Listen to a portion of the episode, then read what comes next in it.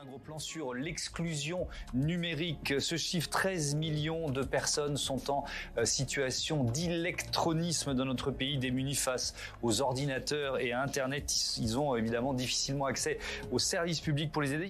On dit qu'il y a un Français sur deux, en réalité, qui n'est pas à l'aise avec le numérique. Il y a un quart euh, des personnes de 60 à 64 ans mmh. qui ne pratiquent pas l'informatique, mais parmi les jeunes dont on pourrait penser compte tenu de ce qu'ils sont très usagers des réseaux sociaux, ils se sentiraient davantage à l'aise avec le numérique. Eh bien, il n'en est rien. On dit qu'il y a également un quart des 18-24 qui sont complètement démunis pour mener à bien une démarche euh, administrative. T'imagines ta vie aujourd'hui sans Internet? Faute d'argent ou de compétences informatiques, de nombreuses personnes sont déconnectées. Les exclus du numérique, ce sont les personnes âgées, les non diplômés et les foyers à bas revenus.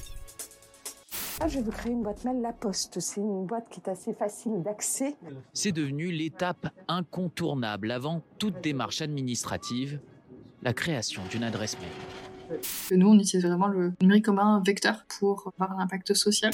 Ce qu'on observe, c'est que certes, ça répond à un besoin, mais qu'on est à la fois encore loin de la cible sur le nombre de personnes qui ont besoin d'être accompagnées euh, pour accéder euh, aux services publics, et puis que ça ne remplace pas complètement non plus la réalité de l'interaction que vous avez avec un service public lorsque vous êtes à un guichet, que vous avez une question euh, sur le droit que vous avez à la retraite, aux prestations de Pôle emploi, à la sécurité sociale.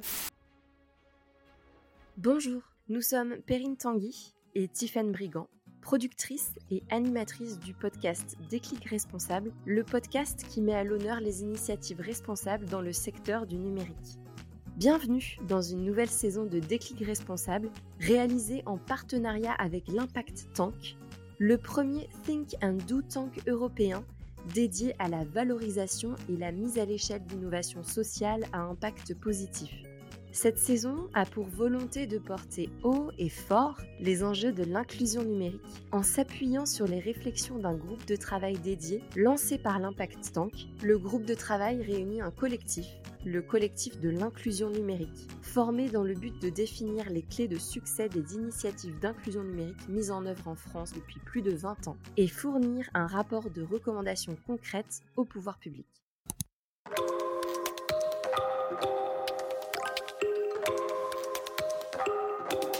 Déclic responsable.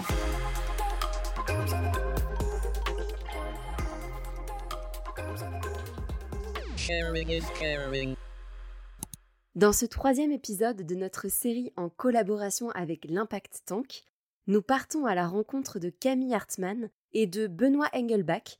Avant de rentrer dans le vif du sujet de la mesure d'impact de l'inclusion numérique, Tiffen et moi avons demandé à nos invités Camille et Benoît de se présenter. Camille Hartmann, je suis manager au sein du pôle expertise et impact du groupe SOS, où je dirige les activités de conseil chez Groupe SOS Consulting. Donc au quotidien, j'ai pour mission d'accompagner des entreprises, des associations, des institutions euh, publiques dans leur démarche de mesure d'impact. Et par le passé, euh, j'ai été responsable aussi du développement international de Simplon de 2018 à 2021, où j'ai pas mal appréhendé les enjeux et les défis de mesurer l'impact de projets d'inclusion numérique à l'international, avec voilà des casquettes plus opérationnelles. Je m'appelle Benoît Angelbach, je travaille pour le groupe euh, Orange. Dans le groupe Orange, je suis responsable de la coordination des programmes d'inclusion numérique à l'échelle du groupe, donc dans toutes nos géographies. Et je suis aussi en charge de coordonner la mesure d'impact social et aussi de promouvoir ce, ce, type de méthode. Juste deux mots sur le groupe Orange pour présenter notre entreprise. Donc on est un des principaux opérateurs de télécommunications dans le monde. On est présent dans 26 pays pour le grand public en Europe, en Afrique et au Moyen-Orient. Et notre métier, c'est de déployer des réseaux fixes, mobiles, pour répondre aux besoins de connectivité et d'accès aux services numériques. On a cherché dans un premier temps à comprendre en quoi c'est important de mesurer l'impact de l'inclusion numérique. Le but d'une mesure d'impact, c'est de pouvoir démontrer de manière objective en quoi les actions qu'on mène en faveur de l'inclusion numérique changent concrètement la vie des gens et de chercher à comprendre comment est-ce qu'on la change. Donc c'est essentiel pour pouvoir améliorer en continu un programme d'inclusion numérique, pour pouvoir s'adapter en permanence aux besoins de ses bénéficiaires et des impacts qu'on observe concrètement sur le terrain. mais c'est aussi une manière de pouvoir valoriser, pour motiver toutes les parties prenantes. Et puis, plus largement, ça permet aussi de porter un, plaidoyer sur ces questions et de rendre compte effectivement de l'utilité des ressources qu'on a mobilisées pour, pour le programme. Alors c'est important parce que aujourd'hui le numérique est devenu essentiel pour accéder à de très nombreux services indispensables dans la vie, dans la vie de tous les jours la Mednum parle de, en parlant d'inclusion numérique, parle d'un enjeu social. Et c'est pour ça que chez Orange, on en a fait un axe fort de notre politique de responsabilité sociétale et, environnementale. Un axe fort, on s'est fixé un objectif d'accompagner via des ateliers et des formations 6 millions de bénéficiaires d'ici 2030, dont 2 millions en France. Et on développe des programmes en s'appuyant sur notre raison d'être qui est Orange est l'acteur de confiance qui donne à chacune et à chacun les clés d'un numérique responsable. Alors la, mesure d'impact, la mesure d'impact social dans, dans, dans une politique d'inclusion numérique, elle est évidemment très importante pour consolider nos programmes, nos stratégies, tout simplement parce que c'est un outil puissant d'amélioration, d'ateliers, de formation, de, de services qu'on délivre au travers de cette, de cette politique. C'est aussi un outil d'aide à la décision, de priorisation. Hein, dans, dans, un groupe où on est présent dans 26 pays, il y a énormément d'initiatives et donc il y a des moments où, euh, au corporate, on est là pour euh, aussi donner des, des, grandes lignes et aider les pays à prioriser leur politique d'inclusion numérique. On pense aussi que c'est important de s'engager pour, la transparence de ce qu'on fait, comment on le fait, pourquoi on le fait. Et puis on pense aussi que ça viendra enrichir notre reporting extra-financier. Ok, la mesure d'impact est effectivement importante si on veut porter le sujet plus loin et résoudre au mieux les phénomènes d'exclusion. Mais est-ce que les acteurs de l'inclusion numérique mesurent déjà l'impact de leur démarche? Et si oui, comment est-ce qu'ils s'y prennent? De plus en plus d'associations, d'entreprises, de collectivités se sont emparées de ce sujet pour pouvoir euh, montrer euh, effectivement euh, quels sont les, impacts des actions qu'elles mettent en œuvre sur l'inclusion numérique. Donc c'est une tendance vraiment de fond depuis quelques temps. Il y a une grande diversité de, de pratiques, de méthodologies. Et donc l'enjeu, c'est de pouvoir accompagner tous ces acteurs dans la réalisation de leurs mesures d'impact pour que ce soit un outil efficace aussi de, pilotage et puis de dialogue entre tous les acteurs qui sont euh, mobilisés euh, autour de l'inclusion numérique. Chez, Orange, on, mène des, mesures d'impact social depuis, euh, depuis plusieurs années sous différentes modalités. Et, et, notamment, on a une direction de la recherche dans laquelle il y a un laboratoire en sciences sociales qui s'appelle le laboratoire SENSE, qui est une équipe de, de, chercheurs, donc il y a des anthropologues, sociologues, économistes, data scientists. Et donc depuis de nombreuses années, ils ont, ils ont développé, ils ont réalisé, il y a, il y a, des, il y a des études d'abord qualitatives qui ont été réalisées par les anthropologues, les sociologues, ensuite des études quantitatives, et puis même plus récemment des approches mixtes avec du quali et du quanti, également du, du quanti par exemple en utilisant les, les données mobiles, les données des conversations, pas des conversations, les données des appels mobiles, pardon, qui sont de toute façon anonymisés, évidemment. Je pense par exemple à un article qui a été publié en 2021 d'une étude qui a été réalisée par ce labo sur euh, l'influence de l'électrification sur l'appropriation d'Internet dans des zones rurales au Sénégal. Et donc, sans grande surprise, l'étude basée encore une fois sur euh, l'utilisation des données des données mobiles anonymisées montrait que euh, l'électrification en zone rurale favorise l'appropriation d'Internet. Mais ce que ça montrait aussi, et c'était intéressant, c'est que ça favorisait une appropriation plus grande des femmes. Donc ça montrait qu'en fait, euh, par rapport à une zone où euh, l'électrification, le problème d'électrification n'était pas présent, les, les, les, les femmes s'approprient Internet en plus grande, en plus grande proportion. Voilà on a, ces chercheurs qui, qui réalisent ces études, qui ont, donc cette légitimité académique, qui nous aident aussi à, réaliser, nos, études d'impact social. On en a réalisé aussi, bien sûr, avec des, cabinets spécialisés. Et puis, depuis deux ans, on teste un, outil spécialisé qui nous permet de, faire faire des, petites études quantitatives euh, euh par, par les responsables des programmes eux-mêmes qui ne sont pas des spécialistes de la mesure d'impact social. On est, on en phase de montée en compétences, c'est-à-dire que progressivement, on, développe nos mesures d'impact social, on essaye d'en faire de plus en plus. On n'en fait pas sur tous les programmes, hein, on, sélectionne. Et c'est dans la mise en place de ces mesures que qu'on essaie de mettre en place ces, ces principes pour, pour définir nos indicateurs. On n'en est pas encore à avoir énormément de résultats sur énormément de programmes et du coup d'avoir une, une problématique de, de, de, gérer, de consolider à l'échelle de, de, plusieurs pays, plusieurs programmes, un même, un même indicateur. Mais ça viendra peut-être. De ce qu'on comprend, il existe plusieurs études et probablement plusieurs méthodes de mesure. Mais est-ce qu'on n'aurait pas intérêt à ce que tout le monde se base sur un même indicateur clé? Bien, en fait, il n'y a pas un seul indicateur clé qui serait meilleur par rapport à un autre. Le but, c'est de pouvoir combiner une multitude d'indicateurs qui permet d'en déduire des enseignements à travers euh, ce qu'on appelle une approche euh, de faisceau d'indices. Euh, donc ces indicateurs, ils vont viser mesurer, à qualifier les changements qu'on observe sur le terrain auprès des personnes qu'on accompagne, auprès de l'écosystème au sens large. C'est un outil qui permet de prendre une photographie instantanée de la situation et de pouvoir la comparer par rapport au contexte initial avant qu'on soit intervenu pour euh, avoir un bon indicateur, il faut se poser plusieurs questions. Il faut vérifier que cet indicateur il puisse être spécifique, qu'il soit limité dans le temps et surtout euh, qu'il puisse être techniquement mesurable. Et c'est souvent là qu'on se retrouve confronté à des difficultés, c'est que on a euh, en tête des indicateurs qui pourraient être très pertinents mais qui sont difficilement collectables sur le terrain d'un point de vue opérationnel. Intéressant de savoir que la mesure d'impact est un sujet pris à bras le corps par toutes les parties prenantes. Mais avec la création de ce groupe de travail sur l'inclusion numérique, on imagine justement la mise en commun de tous ces outils et on se pose euh, évidemment la question de l'existence d'un référentiel. Depuis euh, une dizaine, voire plusieurs dizaines d'années, il y a énormément de recherches sur euh, les méthodologies d'impact qui sont les plus efficaces. Donc, il existe énormément d'outils et de démarches qui peuvent guider les organisations dans, dans cette démarche de mesure d'impact. En revanche, ce qui est très nouveau, euh, c'est de pouvoir réfléchir à l'échelle d'un secteur, de euh, faire un peu un, état de l'art de ce qui existe en termes de méthodologie et d'outils, et de pouvoir se doter d'une grille de lecture commune.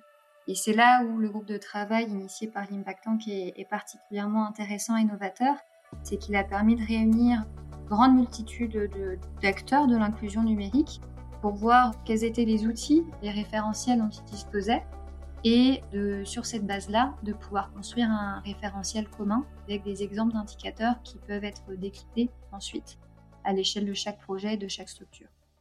Ce référentiel serait commun donc à l'ensemble des acteurs du secteur.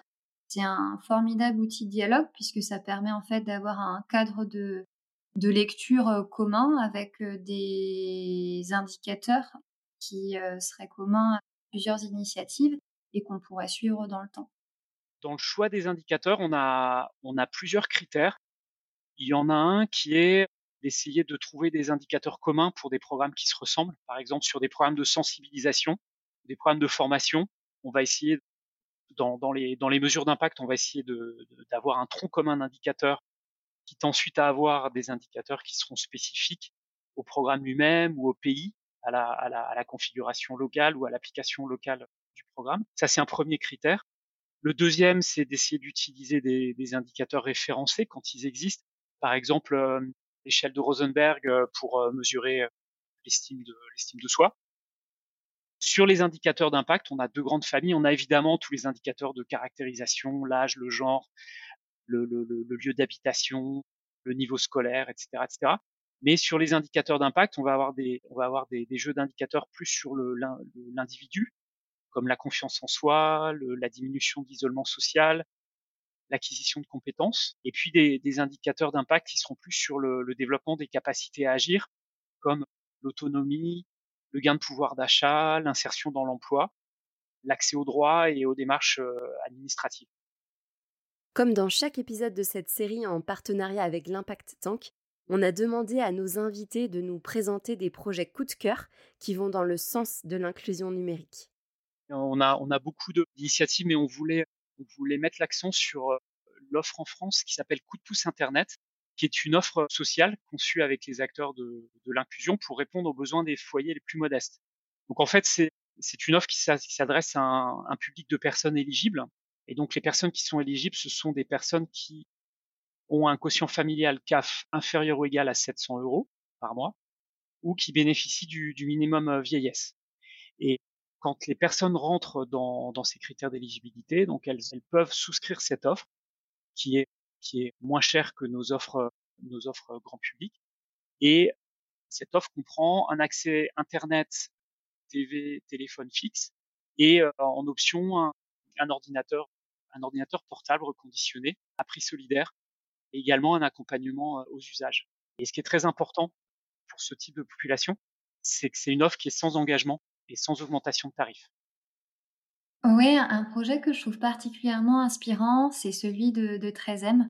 13M, c'est le premier accélérateur de l'inclusion numérique qui est porté par la Banque des Territoires avec euh, le soutien du groupe SOS et, de H7. C'est un, programme d'accélération de 9 mois euh, qui vise à accompagner des porteurs de projets dans le passage à l'échelle de leurs solutions numériques, l'échelle des territoires. Euh, donc, dans le cas de 13M, ce qui est intéressant, c'est qu'on retrouve la mesure d'impact à deux niveaux. Tout d'abord, on, accompagne les porteurs de projets à mesurer l'impact de leurs solutions d'inclusion numérique vis à -vis de leurs bénéficiaires. Donc pour ça, on a des programmes d'accompagnement qui sont spécifiques, qui leur permettront bah, de pouvoir formaliser leur théorie du changement, de pouvoir identifier les indicateurs qui sont pertinents par rapport à leur projet. Et puis, à l'échelle de 13M en tant que tel, on mesure aussi l'impact du programme d'accompagnement sur le développement de compétences chez chacun des porteurs de projet. Donc c'est une initiative qui est très complète, très aboutie et qui intègre vraiment la mesure d'impact de A à Z. Enfin, on a demandé à Camille et Benoît de nous partager leur vision de l'avenir du numérique et plus particulièrement de l'inclusion numérique. Je je suis pas un spécialiste de la prospective, mais euh, j'ai l'impression que les technologies évoluent très vite. Elles évoluent sans cesse, en tout cas, et très vite. À l'échelle du numérique, euh, je ne sais pas, mais à l'échelle des progrès humains, ça évolue très vite. Et puis les grands acteurs de la, tech euh, poussent hein, sur l'intelligence artificielle, les approches immersives, les objets connectés, etc., etc. Ce qu'on a dit tout à l'heure, c'est que être en dehors du numérique, c'est le risque de se priver d'un moteur de développement individuel, collectif, potentiellement de d'accéder à des nouveaux métiers, de participer à la vie démocratique, etc. Donc, euh, nous, on s'inscrit pleinement dans le fait d'être engagé pour euh, contribuer à, à souscrire les personnes euh, dans cette transformation.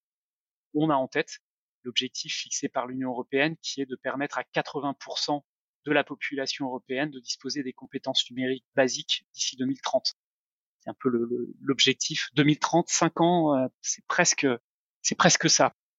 2030, c'est 7 ans, mais voilà, c'est peut-être le, une manière de concrétiser euh, l'objectif qu'on peut se fixer.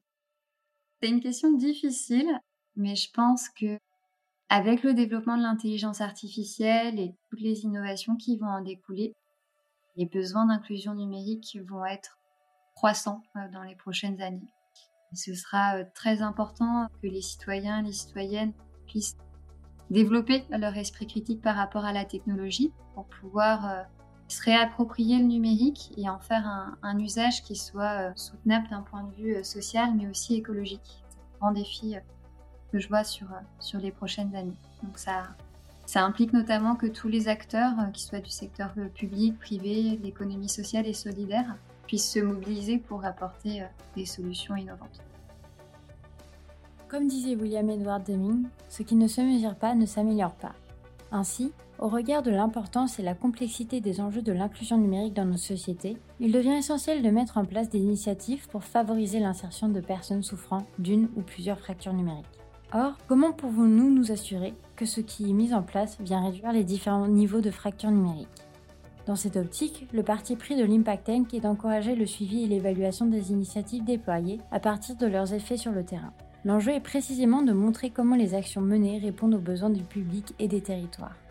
Pour évaluer l'évolution de l'inclusion numérique, on peut trouver des outils comme le RG2A, qui est le référentiel général de l'amélioration de l'accessibilité. Cet outil propose des bonnes pratiques de développement afin de rendre plus accessibles les interfaces aux personnes en situation de handicap par exemple. Bref, Définir des bons indicateurs et les suivre assidûment semble fondamental pour s'assurer que les dispositifs et les innovations favorisant l'inclusion numérique soient appropriés au public et au contexte ciblé. J'espère que cet épisode t'a plu et t'a inspiré sur comment mettre en place et piloter des initiatives ayant pour objectif d'adresser et réduire les différents niveaux de fracture numérique.